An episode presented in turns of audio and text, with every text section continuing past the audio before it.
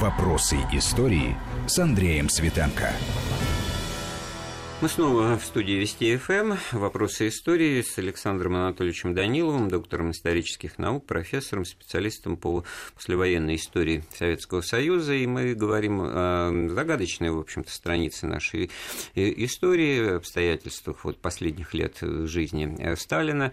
И вот. особенно его смерти. Да, и добрались мы, действуя, так сказать, с опорой на документальные источники, архивные исследования, и не просто что-то такое, так сказать, придумывая это, так сказать, жирной чертой подчеркивая эту мысль. Значит, вот выясняется, что существует как минимум три истории болезни. Да? И очевидным образом э, понятно, что они как какой-то подверглись э, э, селекции, обработке. обработке и, значит, фрагментации, так мягко говоря, скажем. Но и все-таки это э, источник. Историк располагает да. вот им как документом. Медицинский это очень важный документ, потому что кому-то понадобилось извлечь все, что касается, допустим, проблем Э, сердечно-сосудистыми делами, со всеми остальными заболеваниями, а оставить и подобрать их тематически по годам, то есть они просто собраны, вот идет какой-то год, вот у него, допустим, было расстройство желудка, так сказать, фиксируется, как лечили, что делали, э, значит, э, после этого через год опять та же самая проблема, и собраны только те вещи, которые касаются отравлений, которые касаются не срабатывания именно жел... Э, желудочно-кишечного тракта. Вот это все оставлено. Все остальное, так сказать, э, убрано оттуда, потому что нумерация страниц свидетельствует о больших изъятиях, которые были. Спрашивается, для чего это было нужно и почему все это было сделано тогда, когда Сталина уже не было в живых, потому что история болезни вот эта, она заканчивается как раз периодом, когда его уже в живых не было кому-то было важно показать, что у него были проблемы с отравлениями, и что, так сказать, вот эти отравления могли... Ну, причем это делалось э, не ради того, что кто-то требует публикации, никакой общественной да. дискуссии, это все, так сказать, ну, в тайне, втихаря, вот, э, как бы, так сказать, втихаря в квадрате получается, да?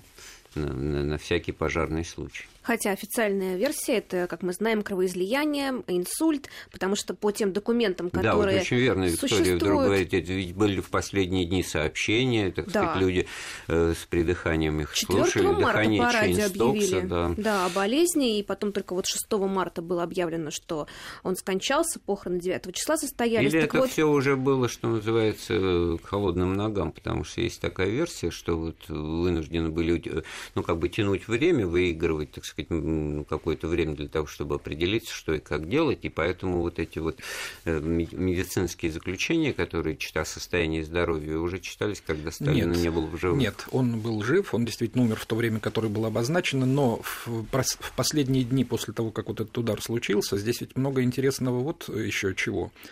Э, взятый каждый в отдельности вот этот элемент, он не дает представления и не дает основания считать, что, например, человек умер не своей смертью. Но когда их все вместе сведешь и вот как мозаику соберешь, то оказывается, что есть вещи, которые никак невозможно ни по-другому объяснить. Ну, например, о чем сейчас? Например, даже не только о его там самочувствии или каких-то прочих делах, но, к примеру, вот тот э, момент, который выяснил в свое время э, Эдвард Радзинский в, своем исследовании он побеседовал с одним из охранников Сталина Лозгачевым, который сообщил удивительную вещь, которую раньше никто как-то не обращал внимания. Лозгачев, либо который Лозгачёва... нашел его, давайте Да, уточним. либо Лозгачева просто не спрашивали. Лозгачев сказал, что накануне того, как обнаружили Сталина уже вот в таком состоянии больном, болезнь, не просто болезненном, а в критическом состоянии, значит, э, вдруг вошел Хрусталев, известный, так сказать, э, всем нам, угу. по, и по фильму, и не по фильмам, по всем прочим документам и материалам, и он сказал, что товарищ Сталин лег спать, и он просил, никогда в жизни он никакой охраны ни о чем не просил. Он просил, что и вы можете быть свободны, и ему не мешать, и поэтому все пошли, мол, так сказать, вон, и занимайтесь своими делами, и отдыхайте, и все такое прочее но это нарушение порядка охраны, а для чего же охрана никак, как раз, никак да? не мог mm. быть изменен, тем более Сталином, который, так сказать, в общем-то, никогда э, в этом замечен не был, так сказать, наоборот, был человеком подозрительным достаточно. И именно в эту ночь случилось то, что случилось, то есть все это вызывало какие-то дополнительные вопросы. Да, тех, Хрусталев, этому... кстати, очень скоро скончался после этого. Да, он выпал сначала из как сказать, из Сначала поля зрения. переносном, а потом в буквальном. А потом да. в буквальном смысле, так сказать. Поэтому возникал вопрос о том, что же на самом деле произошло. И каким образом и что, это уже авторы конспирологической такой версии, что был отравлен, и каким образом это могло произойти. Первая версия звучала, что это возможно было, э, влив ему некое снадобье, так сказать, в, чай, в чайничек, который... Минеральную воду, по-моему. Э, это другая а, уже вторая, версия. Значит, простите. чайничек, который он пил, такой, как для больных сделан, значит, с носиком. Значит, вот он пил ночью иногда э, там чай такой, так сказать, чайную заварку и разбавленную водой. И вот туда, мол, можно было что-то положить, и он выпил, и вот ему стало плохо. Другая версия была, что это была бутылка боржоми, потому что открывать ее заранее невозможно, а он открыл тогда, когда ему понадобилась вода, а туда были добавлены какие-то средства соответствующие. Возникал вопрос, кто это мог сделать и каким образом и что можно было положить.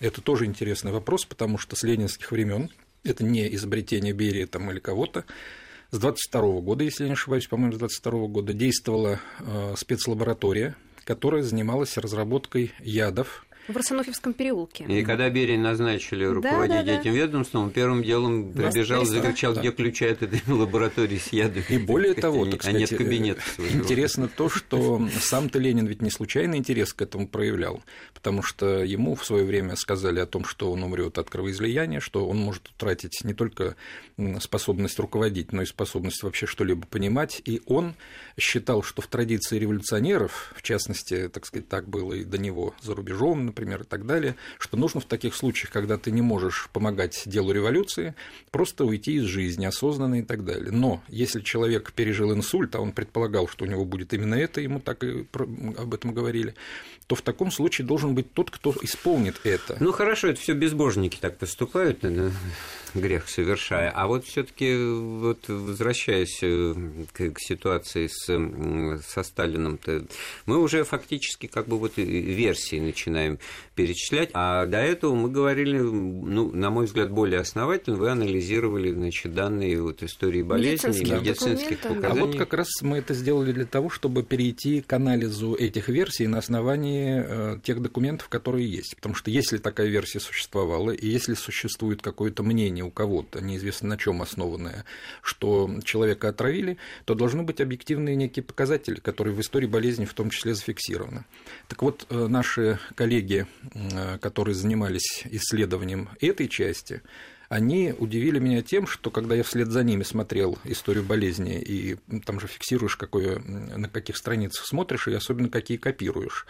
Вот было зафиксировано э, у обоих авторов, которые передо мной смотрели, то, что они и копировали, и внимательно смотрели именно анализы мочи, в первую очередь, так сказать, Сталина, и, э, значит, фиксировали внимание на том, что в этих анализах зафиксирован необычайно высокий рост... Э, ну, нейтрофилов, 85%. Э, да, нейтрофилов, так, то есть это химические отравления, которые, так сказать, в организме были вызваны и инсультом Судя они потому, что могут. Виктория помогает и грамотно это все опубликовано. Это, да, это, да, это можно прочитать. Это опубликованы материалы, они очень э, полно опубликованы сейчас, и вот эти материалы как раз показывают, что, в общем-то, даже если случился инсульт, хотя были такие препараты в этой лаборатории замечательные, о которых мы говорили, что они способны были вызвать естественные причины смерти, инсульт, инфаркт у кого-то и так далее, то, соответственно, во-первых, нельзя было в этих случаях, э, как полагали, вмешиваться в течение болезни, а вы помните, что Берия именно это и запретил, он запретил использовать любые виды помощи ему,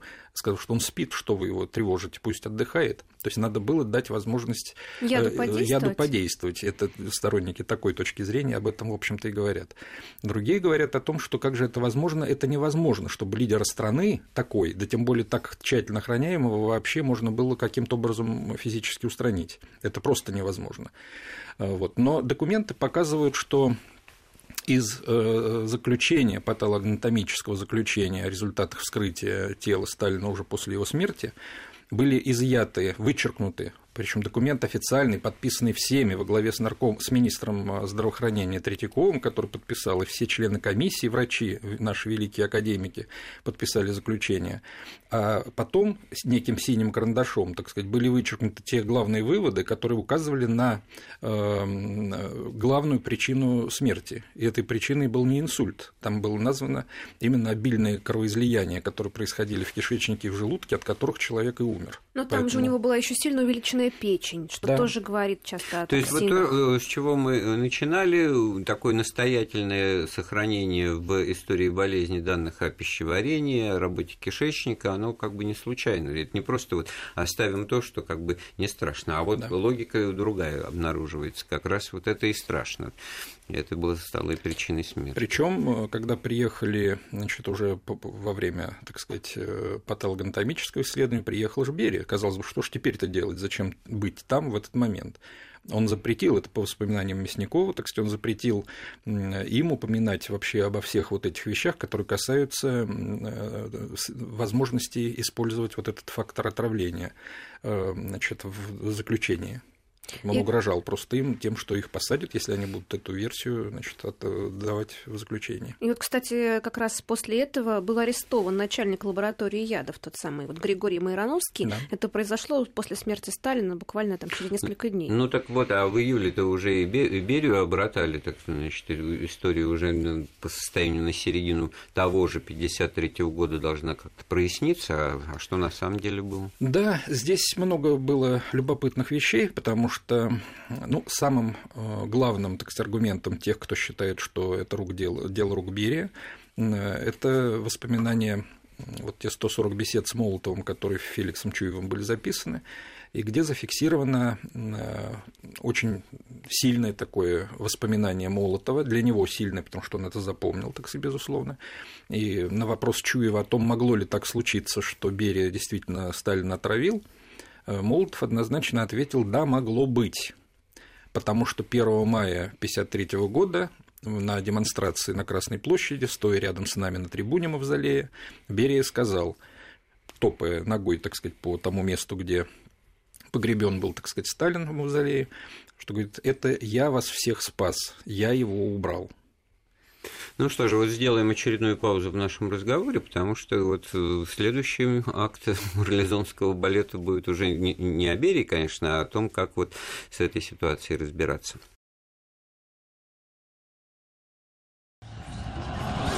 Вопросы истории.